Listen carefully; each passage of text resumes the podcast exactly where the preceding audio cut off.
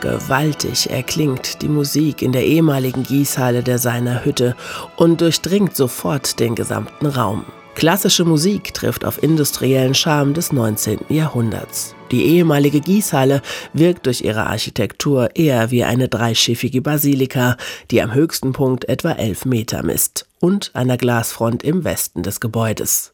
Die Konstruktion ist sonst hauptsächlich aus Gusseisen mit Eisenrippen im Mittelschiff und Spitzbögen in den Seitenschiffen.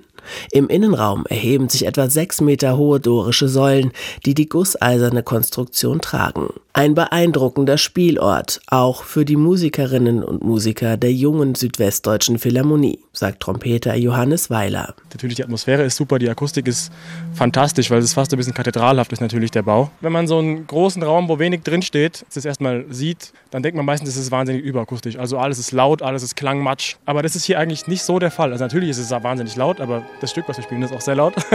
aber es ist trotzdem ziemlich transparent und ziemlich klar eigentlich im Klang und macht es für Sinfonieorchester sehr attraktiv.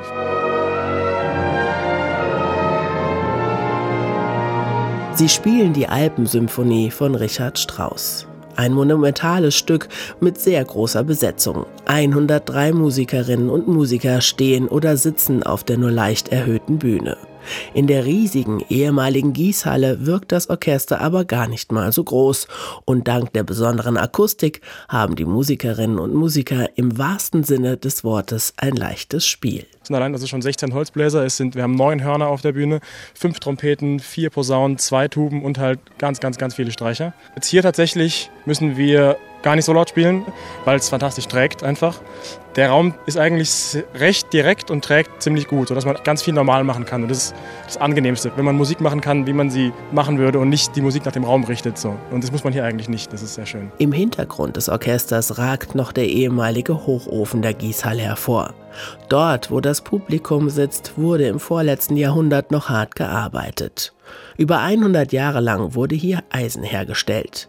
Die Gießhalle wurde dann 1830 erbaut, erzählt Steffi Zurmühlen, Geschäftsführerin der Stiftung seiner Hütte. Also das Roheisen wurde dann auch gleich vergossen in Gusseisen. Also man hat dann vor allem Haushaltsgeräte gemacht, sowas wie Töpfe, aber auch Öfen, aber auch konstruktionelle Sachen, sowas wie Säulen, Wasserrohre, solche Dinge wurden hier gegossen, aber eben auch ganz kleine Sachen. Und das ist alles hier in der Halle, in der Gießhalle passiert. Die besondere Architektur der Gießhalle erinnert zwar an eine Kathedrale, als solche war sie aber ganz und gar nicht gedacht. Die Gießhalle ist insofern eben sehr besonders, weil sie nicht nur ein Gebäude ist, sondern eigentlich als Maschine verstanden werden kann. Die Konstruktionsform war perfekt, um in der Mitte der Gießhalle einen Laufkran zu haben, also um diese Lasten auch mit so einem Laufkran transportieren zu können. Also riesige Säulen, die mehrere Tonnen wogen, konnte man mit diesem Laufkran dann durch die ganze Halle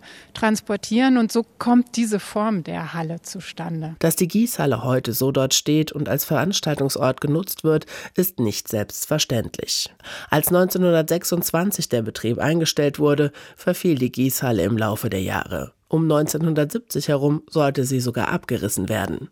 Das konnten viele engagierte Menschen verhindern, erzählt Steffi Zurmühlen. Schließlich kaufte die Stadt Bendorf das Areal der seiner Hütte und begann 2010 mit der Sanierung und Renovierung. Die seiner Hütte mit der Kruppschen Halle und der Gießhalle ist mittlerweile ein Industriedenkmal und wird seit 2017 auch für Veranstaltungen genutzt. Wir haben halt einfach diesen äh, Industriecharakter erhalten.